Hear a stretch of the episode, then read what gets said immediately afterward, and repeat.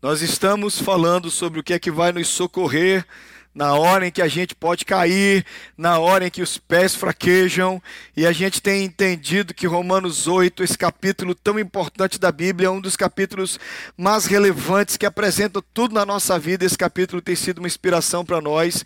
Então nós estamos achando a nossa ancoragem na escalada, estamos subindo essa montanha da fé, temos aprendido que já não existe mais nenhuma condenação para nós, que nós temos a vida, temos a ação do Espírito na nossa vida, que nós somos filhos e herdeiros com Deus, com, filhos e co-herdeiros com Jesus Cristo, que a dor de hoje não é nada perto da glória ser revelada, e na último encontro que a gente teve, nós aprendemos que o Espírito nos socorre na oração, que a gente começa a orar e o Espírito Santo vai nos socorrendo. Eu acho que uma caixa está cancelando a outra, Jeff, eu vou tirar de... Vocês não sabem o que eu estou passando aqui. Isso, vamos ver se elas param. Fica uma aqui cancelando a outra, fica assim, ó. Temos aprendido isso, todas essas coisas. Mas eu acho que hoje a gente está chegando no, perto do topo da montanha. Estamos chegando aí. Parece incrível, você está vendo isso aí, gente? Acredite ou não, isso aí é o alto do Everest, a montanha mais alta do mundo. E isso aí é um congestionamento de alpinistas no alto do Everest. 11 mil pés de altitude. Os caras estão lá em cima, chegando no topo. E tem gente morta lá, tem gente que eles não conseguem tirar de lá. Morreu, ficou lá congelado, está no meio do caminho. Olha que loucura. Nós estamos chegando no topo da nossa subida, pelo menos no estudo desse texto. Vem comigo para o capítulo 8, vem comigo para os versículos 28 até o 30. Romanos 8, 28 a 30. Sabemos que todas as coisas cooperam para o bem daqueles que amam a Deus, daqueles que são chamados segundo o seu propósito. Porquanto os que de antemão conheceu, também os predestinou para serem conformes à imagem de seu filho, a fim de que ele seja o primogênito entre muitos irmãos. E os que predestinou, a esses também chamou. E os que chamou, a esses também justificou. E aos que justificou, a esses também glorificou. Aleluia. Senhor Jesus, obrigado por palavra maravilhosa, palavra santa, palavra tremenda, palavra que fala da escolha, palavra que fala de como tudo se organiza a favor de nós. Agora nos dá coração para compreender e ouvidos para ouvir a tua palavra, Paizinho. É minha oração no nome forte de Jesus. Amém. Quando eu fiz a minha escola de discipulado, um dos missionários que deu testemunho que mais mexeu conosco foi um missionário que trabalhou dentro do Irã. Ele era um americano, mas ele tinha dupla nacionalidade, usando a outra nacionalidade que ele tinha, uma nacionalidade europeia. Ele conseguiu entrar no Irã para pegar o evangelho, mas acabou sendo preso. Ficou lá um tempo. E ele contou das agruras, do terror que foi viver preso por ser cristão num país extremamente, extremamente islâmico e muçulmano. Mas ele nos contou algumas histórias que aqueceram muito nosso coração, nós jovens ali ouvindo as histórias do campo missionário. E uma das histórias mais lindas que ele contou foi que um pastor um dia orando recebeu claramente uma mensagem de Deus. Pega o carro, entra num país fechado, você vai entrar por um lugar na fronteira onde não tem vigilância, você vai lá e você vai levar essas Bíblias em árabes para aquelas pessoas porque eles precisam de Jesus. E o missionário, cheio de fé, mas também com medo de ser morto, encheu seu carro de literatura, de Bíblias na língua árabe, cruzou a fronteira num lugar bem, bem inesperado, onde não havia ali proteção, e foi lá levar o evangelho para além daquelas fronteiras, para que as pessoas recebessem Jesus. E ele vai até o centro de uma cidade. E ele abre a sua picape, e ele baixa todas aquelas caixas, e ele diz: Eu tenho palavras de amor e de salvação para vocês, venham aqui. Nenhuma pessoa sequer recebe uma única Bíblia. Ninguém recebe, ninguém aceita, ele estava dando, ninguém, ninguém, ninguém, ninguém, ninguém. As caixas ficaram intactas. Ele foi xingado, foi desprezado, quase foi morto. Ele entrou no carro e fez a viagem de retorno. E quando finalmente ele estava cruzando uma ponte, já perto da fronteira, o carro para, mas para do nada. Ele levanta o capô, olha o motor, checa tudo, está tudo funcionando perfeitamente, tudo funcionando da mais perfeita, aparentemente tudo perfeito, aliás, mas nada funcionando. Então ele põe a mão na cabeça e diz: Deus, o que, que o senhor tem contra mim? Porque eu entendi que o senhor falou comigo e eu cruzei a fronteira, estou com um carro cheio de Bíblias Ninguém veio, ninguém recebeu. E ele fica ali parado, questionando o plano, o projeto de Deus. E de repente, de longe, ele vê a figura de um sujeito que vem correndo desesperado e vem com algum animal junto com ele, animal de carga, chega perto dele e diz: Oi, eles, oi. É você? Ele disse: Não sei. Bem, o chefe da nossa mesquita estava lendo o Alcorão e no Alcorão falava de Jesus o tempo inteiro. E ele, num determinado momento, disse: Eu quero saber quem é Jesus. Deus, Alá, me explica quem é Jesus. De noite apareceu um ser bonito para ele, lindo, brilhoso, e disse: Manda alguém até tal ponte, tal horário, porque lá alguém vai te falar de quem é esse Jesus. E o cara disse: Eu tenho resposta. Toma, e deu as caixas todo para o cara. Leia nesse livro, esse livro vai falar para ele quem é Jesus. E o desconhecido, auxiliar do chefe da sinagoga, foi embora com seu animal de carga com caixas de Bíblia em árabe. E ele não teve mais notícia, mas ele sabe que o Deus que mandou o anjo, até o chefe da sinagoga, até o chefe da mesquita, perdão, fez a sua obra. Eu creio num Deus que amarrou todo o universo, tudo que acontece na sua vida, na minha vida, é uma única verdade. Existe uma verdade segurando todo o universo. E eu sei que talvez você esteja olhando e dizendo que verdade é essa. A verdade mais maravilhosa, mais empolgante, mais excitante, a certeza que empolga minha alma. Vamos ler juntos? Vocês conseguem ler lá, gente? Vamos lá? Você já pensou que Deus amarrou todas as situações, do voo da borboleta, a folha que cai da árvore, do peixe que passa no fundo do mar, até o amigo que telefona, sei lá o que? Tudo isso está amarrado para o bem daqueles que amam a Deus, para o nosso bem. Deus estabeleceu uma lei no universo, e dessa lei eu vivo, e nessa lei eu descanso, e eu convido você a viver e descansar nessa lei tudo, absolutamente tudo, sem exceção, sem nenhuma exceção, trabalha, work together, para o nosso bem, para nós que amamos a Deus. Eu creio que o momento que você, eu não sei, talvez você não entendeu isso. Se você não entendeu isso, a sua vida é uma atenção só. Mas o dia que isso entra na sua mente e caminha os 30 centímetros mais esquisitos que existem entre a mente e o coração, a partir do momento que você entende na mente e o teu coração também compreende, você descobre que o universo é o lugar mais seguro que existe. Porque nada foge do controle do Deus que faz esse universo trabalhar para você. Tudo nesse lugar trabalha a seu favor. Tudo. Eu não acredito em coincidência. Aliás, coincidência é palavra que crente não deveria usar. No máximo a gente podia brincar com Jesuscidência. Mas a teologia tem uma palavra terminada com ência muito melhor que coincidência, que é a providência. Existe um Deus providente que em tudo que acontece ele diz: Eu sei que isso vai atingir a vida do Marcelo, a vida do André e a vida da, da, da Chayana, e vai abençoar a vida do Daniel, e tudo isso está amarrado numa verdade só. Mesmo quando tudo der errado, Deus está controlando para que tudo dê certo para nós. Agora a gente precisa parar de ler a nossa vida a partir de um pedacinho dela. Porque a coisa mais estúpida que eu posso fazer, e você também faz, e eu também faço, essa é a nossa tolice, é que a gente começa a ler a nossa vida do hoje. A gente diz, mas hoje não é possível que Deus seja amor hoje, não é possível que deu tudo errado. Como é que Deus é um Deus de amor? Como é que Deus é um Deus providente se a minha vida está desse jeito? Para aí, pensa comigo. Um dos caras mais empolgantes da Bíblia, Dani, é, é, é José. E parece que por um tempo na vida de José, Deus não é providente coisa nenhuma. É pelo menos isso que nós pensamos. Se você pudesse visitar José, no auge do, da perseguição dos seus irmãos, os irmãos não gostam dele. Não gostam dele porque ele faz a coisa certa. Não gostam dele porque ele é honrado pelo pai. E o pai parece que para piorar dá uma roupa especial para José. José passa com aquela roupa e os irmãos ficam, ah, metido, palhaço. Ah, papai, papai, papaizinho. Imagina que você se encontra com José e diz: José, que, é que você acha da sua vida? Ele diz: Eu não sei, Deus me dá uns sonhos, mas os caras não gostam de mim.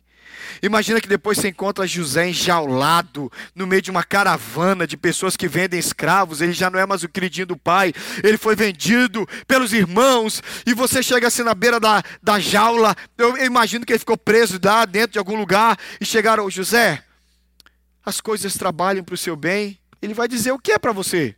Você acha que esse pessoal da Bíblia é super-homem? Que ele olhava para você e diria assim: Meu jovem, tudo está correndo, ocorrendo a favor do meu bem, porque eu amo a Deus. Você acha que José falava isso para você? Desculpa, mas eu tenho uma visão bem mais humana de José. Eu acho que ele olhava para você e dizia: Não sei, cara, quanto mais eu creio em Deus, pior fica. Aí ele vai para cá de Potifar. Você consegue ouvir José chorando de noite com saudade do pai e da mãe?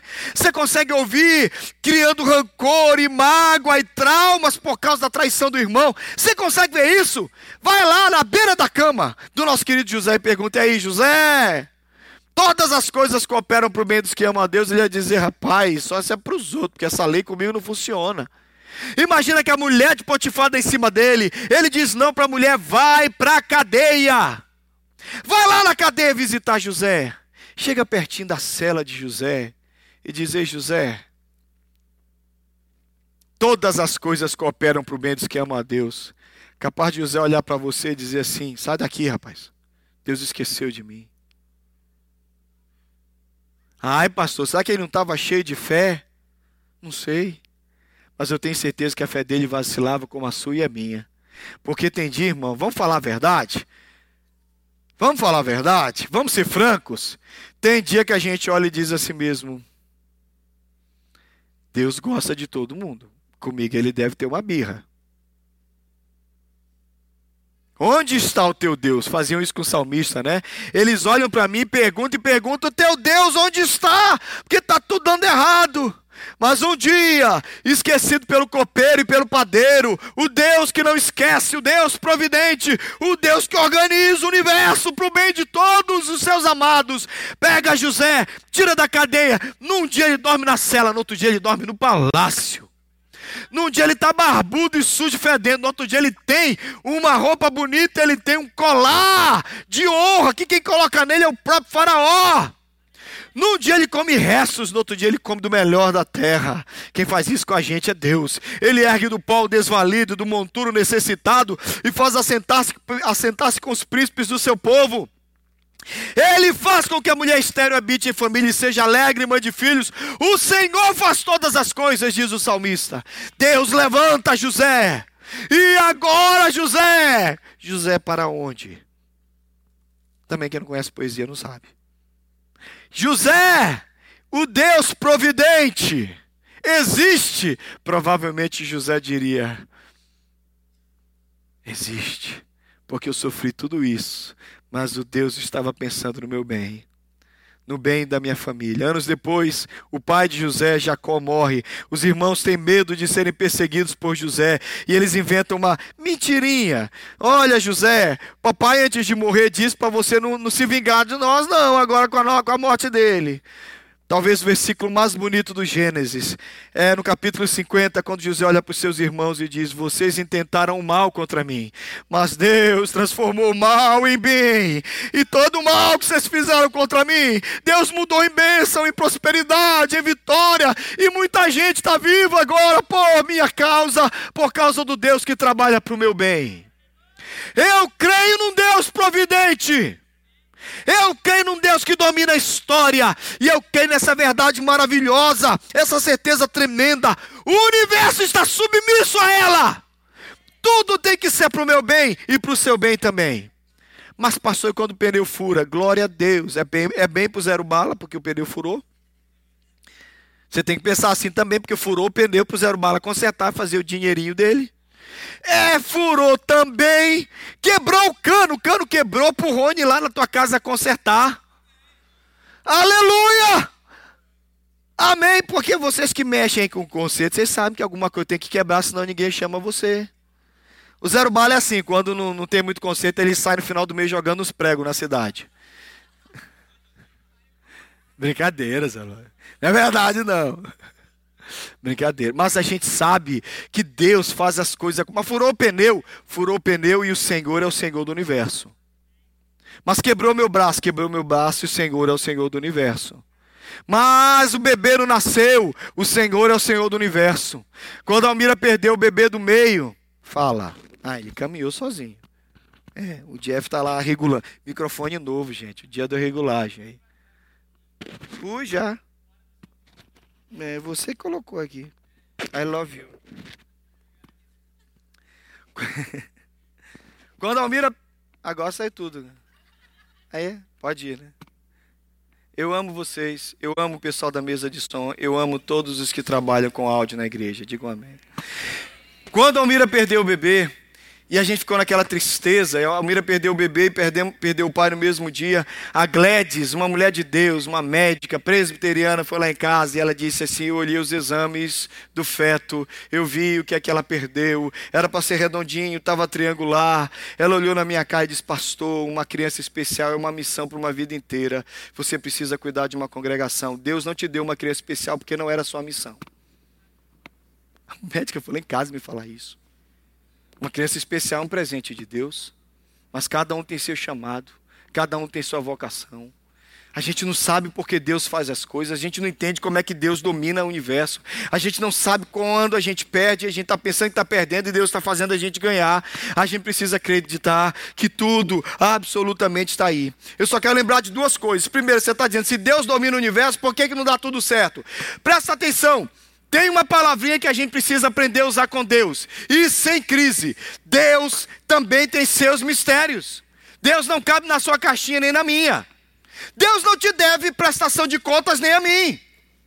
Deus não tem que deixar alguma coisa acontecer na minha vida e depois ele vai aparecer para mim. Então, Netalhe, sabe por que aquilo deu tudo errado? Deixa eu te explicar. Deus não tem que fazer isso, Ele é o Senhor. Ele tira, Ele põe, Ele faz, Ele é o Senhor absoluto de tudo. E eu tenho que me submeter a ser servo. Deus não tem que me dar explicações das suas ações soberanas. Aleluia. E ele é misterioso em seus caminhos. Como ele disse para Pedro que eu faço agora não entendes, compreendê-lo-ás depois, pode ser que venha depois. E tudo que Deus faz é perfeito. E essa é a segunda consideração. Deus faz perfeito, ainda que você não entenda, ainda que seja complexo. É isso que você não entende. A melhor ilustração sobre isso está na tela. Olha lá, a mamãe está bordando. Conhece essa ilustração, mas eu não conheço coisa melhor para te explicar o que está acontecendo na sua vida do que isso agora. A mamãe está sentada no sofá bordando. Aí o filhinho está olhando para ela. E ele olha o bordado de baixo para cima. E quando ele olha de baixo para cima, ele diz: Mãe, que coisa feia que a senhora está fazendo. Já viu isso aí?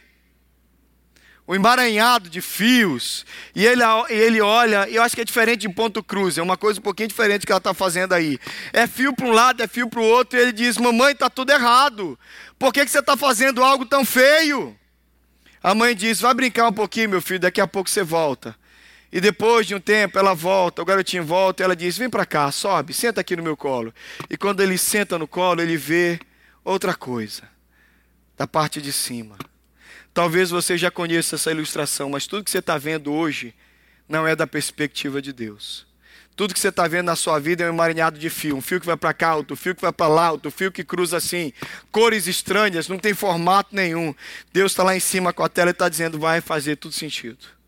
Quando você chegar aqui, que da minha perspectiva, se olhar para a sua vida, você vai dizer: oh Deus, que obra maravilhosa. Que obra tremenda. Talvez você hoje veio aqui essa manhã para ver isso. Talvez até você já sabia. Mas eu quero te lembrar que esses fios estranhos que vai um para o lado, vai outro. E você está dizendo, Deus está confundindo tudo. Deus não errou a mão. Ele não está confuso, ele não não está perdido, ele sabe exatamente onde cada linha está indo na sua vida e a vontade dele vai prevalecer, porque todas as coisas cooperam para o bem daqueles que amam a Deus, daqueles que são chamados segundo o seu propósito. Mas as coisas não cooperam para todo mundo no planeta, não. Lembre-se que as coisas cooperam para os amados. Concorda comigo? Vamos ler lá bem forte, lê na tela para ouvir sua vozinha. Mas. Quem são Irmãos amados do Senhor, são aqueles que são filhos de Deus. Aquele que tem os meus mandamentos e os guarda, esse é o que me ama. E aquele que me ama será amado por meu Pai, e eu também o amarei e me manifestarei a ele, disse o Senhor Jesus na carta de, na, no Evangelho de João. Quando você é de Deus, você ama Deus. Eu não conheço ninguém que conseguiu amar Deus assim. Eu vou amar Deus. Uh, peraí. Lá vai. Ah, tô sentindo mais amor aqui. Hum, peraí, peraí, peraí, peraí, peraí, peraí, que eu vou amar mais. Peraí. Uh, aleluia. Quanto amor no meu coração. Isso não existe, gente. Ninguém ama Deus assim. Você já viu? Já pensou, meninas solteiras e meninos solteiros? Black Chips e companhia. Vocês vão sofrer na minha mão. Aí, imagina, imagina você que chega uma pessoa para você e diz assim mesmo: Eu sinto que pode acontecer alguma coisa entre nós. Assim, uau, que legal. Imagina que é um cara bonitão, menina. Imagina que é uma moça afeiçoada, rapaz. Aí de repente olhar para você e dizer assim: A partir de agora me esforçarei para te amar. Você queria? Eu não. Eu não. Eu queria um negócio meio assim, ó. Puxa. Uf. Legal, né? A pessoa já chega já, ó, ó. É. Agora esse negócio de vou me esforçar para amar você, ah, vai plantar batata. Eu não sou academia para você fazer força. Para, meu. Você tem que entender uma coisa. Você não vai amar Deus na força. Você precisa conhecer a Deus. Depois que você conhece a Deus, você se apaixona, você ama, você, você passa a ter prazer, alegria, gozo, felicidade. Deus se torna a coisa mais maravilhosa da sua vida. Você precisa amar ao Senhor. E eu te garanto que você jamais vai gerar amor no seu coração. Para sua surpresa, até o amor que você sente por Deus vem do próprio Deus. Amém? Aleluia. Você tem a Bíblia aberta? Tem Romanos 5 aí na sua Bíblia? Você estava na carta de Romanos? Por favor, alguém abre a Bíblia em Romanos 5 para mim, vai rapidinho. Romanos 5, se você tem uma Bíblia santa, boa e aberta, você estava em Romanos 8, você volta três páginas. O que é que diz Romanos 5 nos primeiros versículos? Estão comigo? Justificados, pois, mediante a fé, temos paz com Deus, por meio do nosso Senhor Jesus Cristo, por intermédio de quem obtivemos igualmente acesso pela fé a essa, gran, a essa graça na qual estamos firmes. E gloriamos-nos na esperança da glória de Deus. E não somente isso, mas também nos gloriamos nas próprias. Diga aleluia pelas tribulações. Diz aleluia pelas tribulações, irmão. Nos gloriamos nas tribulações, aleluia. Sabendo que a tribulação produz o quê? Fica firme aí. E a perseverança produz? Envelhece e aprende, porque a pior coisa é ficar velho e burro. É isso que eu tenho meu maior medo, gente. Olha aqui para o pastor Thales. Meu maior medo é envelhecer.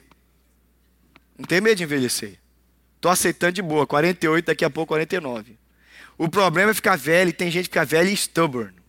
E burro, feito um. Não fui eu que disse.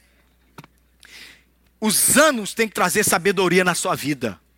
Os anos têm que produzir experiência na sua vida. E tempo de igreja deveria trazer para você essa experiência para aconselhar os mais jovens. E não ser criancinha. Diz amém, igreja. E tudo isso produz experiência, perseverança, experiência. A experiência produz e a esperança não se confunde, por quê? O que é que está derramado no nosso coração? Amor de quem? E eu amo a Deus com que amor? Com o amor dele. Lá em João, no capítulo 4, é na carta agora, epístola de João, ele diz: Nós o amamos, porque ele nos amou primeiro. Aleluia. E é tão bom se sentir amado do Pai. Irmão, vou falar um negócio para você. Amor é uma coisa que filho não dá direito para pai, não, viu? Eu estou cada dia mais convencido. Olha a Maia lá. O quanto que a Maia te ama, Gerrane? Quem gosta demais dessa parte é a Késia. Ela está em linha reta comigo, é nós dois agora, Késia. A Késia fica doida quando eu falo assim, ela não te ama, ele não te ama, ele ama a comida que você dá. É uma ilusão da mãe, ela fala, ele me ama, que ama nada, ele vê a mãe e fala, a mamãe pensa: esse bebê me ama, esse bebê gosta do leite que você dá. O bicho é interesseiro. Eu estava ouvindo psicólogo e eu mandei essa mensagem para alguns de vocês que eles dizem que o amor, do jeito que a gente quer dos filhos, é uma coisa tão complexa que uma criança de 6, 7 anos, 8 anos ainda não consegue dar. Eu tenho 48 anos, eu acho que eu estou no auge do amor pelo meu pai e pela minha mãe, porque eu entendi agora. Porque, vamos falar a verdade, o bicho mais egoísta do mundo é o adolescente. Pai é um jeito de comprar roupa na M&M. Pai e mãe é um jeito de eu ganhar um carro, é um jeito de eu passear. É dinheiro, é din-din no pocket. Não é verdade? Aí você pensa, se adolescente ama pai e mãe, ama nada, mas vai amar. Vai amar. Agora, olha a minha experiência. Você chega, a mulher dá luz pro bebê. Que, que é aquilo dentro da gente? Porque eu tenho entendo a mulher, porque é carne da carne dela. Ela gerou aquele negócio, saiu de dentro dela, sujo do sangue dela. Estava grudado nela, com o cordão umbilical. E nós? A gente participou nove meses atrás. E e desde aí, sem contato. Não tem mais nada, a gente passa a mão na barriga e ora. Eu não sei explicar isso, mas eu sei que eu entendi o amor de Deus. Porque na hora que nasce, a gente segura, rapaz, explode um amor, um negócio doido dentro da gente. E eu digo, Deus, por que, que eu amo tanto? Por que, que eu amo tanto? E eu conheci o amor de Deus quando eu me tornei pai. Mas a gente ama. E essa relação aí de amados não tem nada a ver com o filho. Porque a Maia, desculpa, mas a Maia não ama Gerrane e também não ama Jardel. A Maia ama leite mas eu sei que Jardel ama demais a Maia e a Gerrane ama demais a Maia. Olha para cá. Nós o amamos porque ele nos amou primeiro. E no início desse processo é só ele amando a gente, amando, e amando, e amando, e amando. E a gente só pedindo, me dá bênção, me dá vitória. Eu vou na tarde da vitória. Faz, faz o pastor colocar a mão na minha cabeça. Eu quero emprego novo, me abençoa. A gente vai naquele mover de egoísmo, só de me dar, me dá, me dá. Mas um dia a gente cresce. Eu passei um ano na obra missionária, meu primeiro ano na obra missionária. Minha mãe comprou roupa para mim o tempo inteiro. No dia que eu cheguei, e missionário chega em casa de avião, chega de ônibus. Então fui na rodoviária e minha mãe me trouxe para casa. Aí ela me levou até o meu antigo quarto, abriu assim o guarda-roupa e foi tirando, olha, eu ia vendo essas camisas e ia comprando para você. E colocou um bando de camisa, colocou cueca, claro, colocou calça, e foi enchendo assim a cama de coisa. Aí quando acabou aquilo, eu disse, ô oh, mãe, obrigado. Eu abracei assim a minha mãe, saí para a cozinha com ela, fui lá abraçar meu pai. Aí minha mãe, a Almira sabe como é que ela é, olhou e disse, como é que é? Não gostou nada não? Você não abriu os plásticos, não vestiu as camisas, não colocou a cueca. Veste isso, você não gostou, por que está desprezando? Eu disse, mãe, eu gostei de tudo.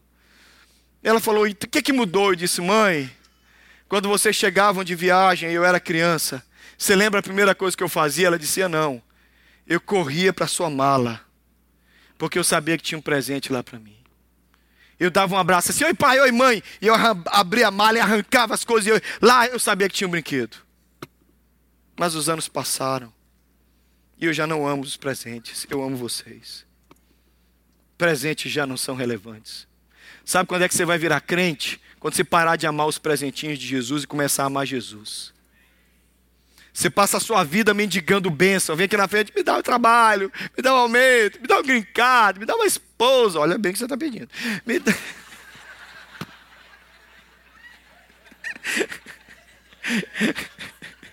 me dá um esposo. Tá pedindo, vai ficar barrigudo e careca. E vai roncar. Pede não que Deus dá. Aí você pede essas coisas e você está achando que Deus é o Deus é esse Aladim, né? Você é o Aladim, Deus é o gênio da lâmpada que me dá as bênçãos. Até um dia que você descobre, você chega aqui na frente. E eu sei que isso acontece também em vários cultos, que você ajoelha e diz: Deus, eu não quero bênção, eu não quero vitória. Senhor, eu quero mais do Senhor. Aí você começou a virar gente, você começou a virar crente, você começou a crescer, porque já não são os presentinhos de Deus que te empolgam, você é o amado do Senhor, você é amada do Senhor. E quando pergunto para você o que é que você quer do céu, você diz: Eu quero ver Jesus. Eu quero ver Jesus. Eu acho que o maior avivamento que a nossa mocidade passou nos últimos anos foi quando eles começaram a cantar: Eu quero conhecer Jesus. Quando a gente quer conhecer Jesus, a gente esquece dessas outras besteiras. A bênção é boa, mas Jesus é muito melhor que a bênção. Amém? Você tem um amigo querido? Você tem alguém que você ama muito? Você já notou que quando tem gente que a gente gosta, a gente pode ir lá comer picanha na casa dele. Obrigado, viu, Alex? Mas tem dia que a gente não vai comer picanha, a gente pode ir lá comer pão seco e a gente vai lá porque é amigo, é gente que a gente ama. Amigo que é amigo come picanha, amigo que é amigo come, come giló, amigo que é amigo come carne seca, come pão seco. Porque o negócio não é comida, o negócio é o amigo. Eu quero ser amado de Jesus. Você quer ser amado de Jesus? Porque se você, ei, ei, se você não é amado de Jesus, o universo não está trabalhando para você. Desculpa te falar, viu? O universo trabalha só para os amados.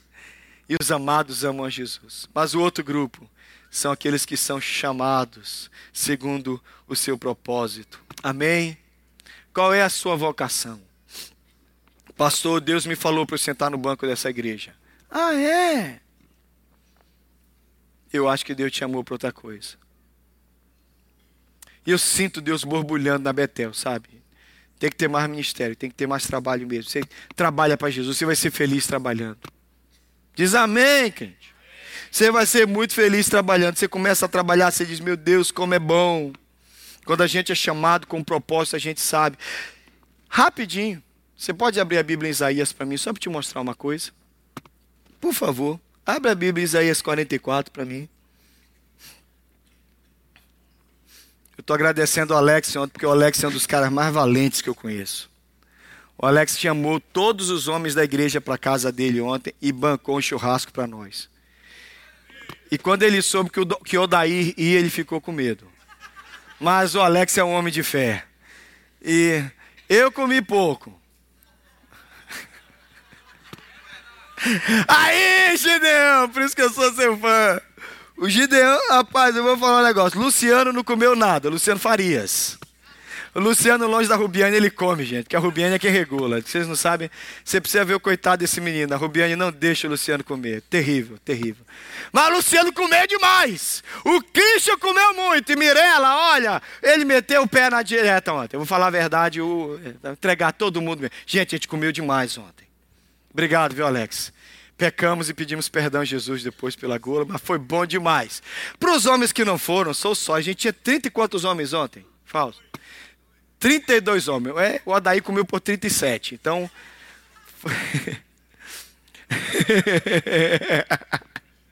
tá lá não, João. Você fica na sua, que você comeu pra caramba. Muito bom.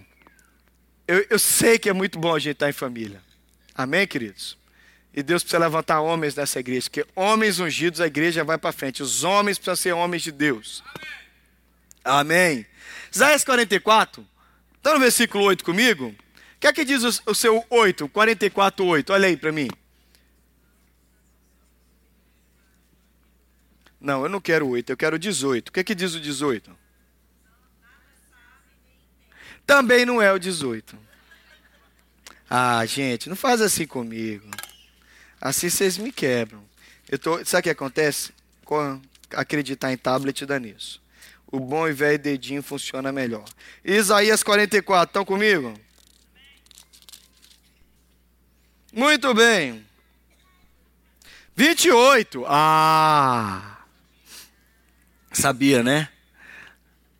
28 diz: Que digo de Ciro, ele é o meu pastor e cumprirá tudo que me apraz. E o que digo também sobre Jerusalém: será edificada e de templo e também será fundada. Estão comigo? Está falando de quem é essa profecia?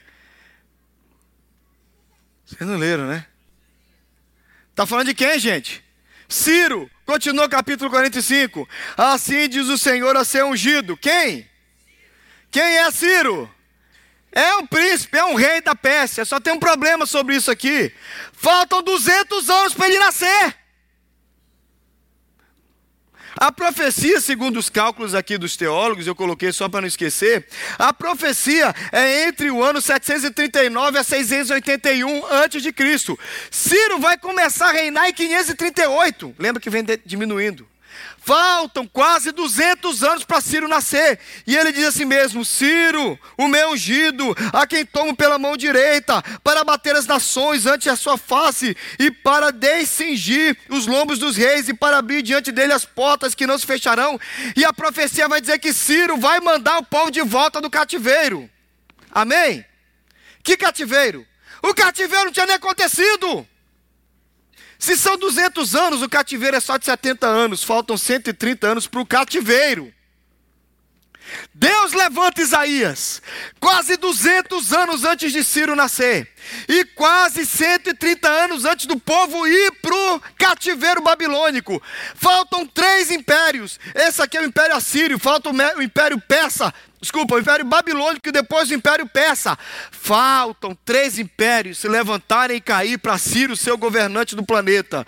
E Deus diz: Eu vou pegar o meu ungido, e ele vai mandar o meu povo de volta para casa. Sabe como é o nome disso, gente? Providência, chamado com um propósito. Se Deus fez assim com Ciro, Deus não está fazendo assim com você? Deus, 200 anos antes de Ciro, disse: Ele vai fazer o que ele vai fazer, porque eu sou o Senhor que o chamei. Olha para cá. Sabe por que, que sua mãe não abortou você? Porque Deus disse que você ia nascer. Sabe por que, que você está sentadinho aqui? Porque Deus te escolheu e te chamou. E sabe por que, que teu coração está queimando? Porque Deus tem um propósito e um chamado na sua vida. Sabe por que, que a igreja está. Você está querendo mais e mais? Porque Deus te chamou. Que tal você abraçar o chamado de Deus na sua vida? Porque o Deus que chama é o Deus que chama os seus amados, e os seus amados ele tem um propósito. Você está aqui com o propósito de Deus. Você não foi chamado para sentar nesse banco fofinho. Você vai ser usado por Deus em muitas coisas. Aqui tem gente que está precisando levar o Evangelho. Gente que vai transformar famílias. Você sabe o que é mais lindo a gente ouvir os testemunhos? Gente, eu, eu os presbíteros, a gente fica maravilhado com os testemunhos. Deus pega uma pessoa traz essa pessoa para Jesus, depois salva toda a família através dessa pessoa. Não é maravilhoso isso? Como é que Deus faz isso? Ele é poderoso. Sabe por quê? Porque salvação não tem pedigree. E essa pessoa que trouxe a família toda, não é porque ela tem a bênção, não, é porque ela é misericordiosamente a missionária. Punjab é uma parte bem norte da Índia. O missionário foi para lá com uma visão. Você sabe que na Índia a classe é dividida, a, a sociedade é dividida em cla, a, castas, classes, castas. E ele precisava pensava em pregar para as castas mais altas, porque a partir das castas mais altas pode ser que as castas mais baixas recebessem. Porque se as castas baixas recebessem, as mais altas jamais aceitariam que os inferiores usam. Então ele ficou anos pregando o evangelho e ninguém se converteu. Anos. Não teve uma única conversão, uma única conversão por anos. O quintal da casa do missionário era varrido por um homem da casta mais baixa da Índia, lá no Punjab. E de tanto ouvir o missionário pregando para os ricos, para os poderosos, para os que são das castas e classes mais altas, um dia ele chegou para ele e disse: Eu tenho escutado o senhor falar, eu já recebi Jesus, eu quero que o senhor me batize. Aí o missionário olhou para ele e disse: Meu filho, eu não posso te batizar. Porque eu vim aqui com um método. O meu método é o seguinte: alcançar as castas mais altas. Se eu pegar e batizar você, ninguém das castas mais altas quer ser da mesma religião estrangeira que um cara de uma classe baixa. Me perdoa, mas eu não posso te batizar. Aí o missionário foi dormir. Problema: a mulher ouviu. Tem coisa que sua esposa não pode ouvir. Mulher deitou do lado dele de noite e disse: O senhor está em pecado, missionário. O senhor está negando o evangelho. E a mulher foi o Espírito Santo a noite inteira. Ela Você está em pecado, você está amaldiçoado. Como é que você prende o evangelho? O evangelho não é. O homem que é Jesus, o cara acordou convicto para batizar o outro. Não sei se por, pelo Espírito Santo ou pela mulher. Chamou o homem no outro dia e disse: Eu vou te batizar. Mas vamos fazer uma coisa: não conta para ninguém. missionária. Está vendo, Deus, que Deus não segue a gente. O missionário batiza o varredor do seu quintal. O varredor do quintal batizado desaparece. Um mês depois ele volta com 100. Tem que batizar esse 100 aqui. Ele batiza 100, aí ele some de novo, voltam 500. E o evangelho se espalha no Punjab. Porque Deus não está preso a mim, nem a você, nem aos meus métodos, nem aos seus métodos. Deus é soberano na sua forma maravilhosa de agir, aleluia! E o que eu creio é que quando Deus nos chama, Ele chama para nos usar. O varredor do quintal foi o grande missionário do Punjab. Eu não sei quem é você, pastor. Eu limpo a cozinha daquela mulher. Deus te colocou lá. E é tudo que aquela mulher precisa ver, porque ela vê a luz de Cristo. Mas, pastor, eu corto a grama daquele homem, é tudo que precisa. Que tal nós lembrarmos que Deus nos coloca em situações bem humildes, porque Deus quer nos usar para a glória dele, porque a glória vai ser toda dele. Que tal você entender que nenhum lugar, absolutamente nenhum lugar que você vai, você vai só porque você quer. Você vai porque Deus te coloca Ele tem um projeto lá. Porque Ele é um Deus poderoso e Ele nos chamou, nós que somos os seus amados, com um propósito e algo vai acontecer. Ele não tirou esse bando de brasileiro lá do Brasil e trouxe para um dos lugares mais frios dos Estados Unidos à toa. Ele trouxe a gente para cá porque Ele tem um plano e Ele vai fazer alguma coisa. E que tal o avivamento de Deus começar no meio de uma igreja de brasileiros imigrantes lá na Nova, na Nova Inglaterra? Seria maravilhoso demais. Eu creio num Deus providente. Eu creio num Deus soberano. Que me chama com propósito, porque eu sou amado dele. E o amor dele me fez amá-lo. E eu só sei de uma coisa: o universo todo tem que obedecer, porque todas as coisas cooperam para o meu bem. Curva a sua cabeça, feche os seus olhos, por favor. Oh Deus. Obrigado, Jesus. Obrigado por poder crer no Senhor assim. Obrigado porque a nossa vida não está solta. Obrigado porque nós não somos um pedaço de madeira jogado num rio, levado pela correnteza de qualquer maneira. O Senhor é o Senhor da nossa vida. Tudo na nossa história está debaixo da Sua vontade. Nós somos os Teus amados. Nós somos os amados do Senhor. Me ama. Eu sei, Senhor. Eu sei que nós somos os Seus amados. E eu quero agradecer por isso. Mas eu quero pedir que o Senhor gere no nosso coração tranquilidade essa manhã. A gente vai embora daqui agora. Tem muita gente nervosa, tem muita gente ansiosa. Senhor, assenta essa verdade no nosso coração que está tudo bem, que está tudo seguro, que está tudo correto. Papai está cuidando de tudo e que o Senhor vai cuidar de tudo. Em nome de Jesus. A gente vai cantar uma canção. E eu quero pedir para você, meu filho, acalmar o seu coração. Eu quero só pedir que você encha-se de fé na certeza de que Deus está cuidando de tudo. Tá tudo bem. Tá tudo bem, papai está aqui. Todas as vezes que eu entrei no carro com meu pai, meu pai é um ótimo motorista. Comecei a dar muito pitaco depois que eu fui ficando mais velho. Meu pai dizia para mim: Quantos anos você anda comigo? Quantas vezes eu bati um carro? Nunca vi meu pai bater um carro. Quantas vezes você me viu fazer uma barbeiragem? Nunca vi meu pai fazer. Os anos me fizeram acreditar naquele homem. E muitas vezes ele dizia: Fica calmo, eu sei o que eu estou fazendo. Papai está dizendo para você essa manhã: Fica calmo, eu sei o que eu estou fazendo. Fica calmo, papai sabe o que ele está fazendo.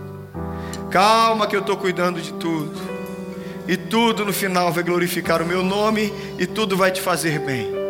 Se você crê nisso, eu quero que você fique de pé no ato de fé diga: Eu creio, Senhor, que tudo nesta terra é para o meu bem. Aleluia.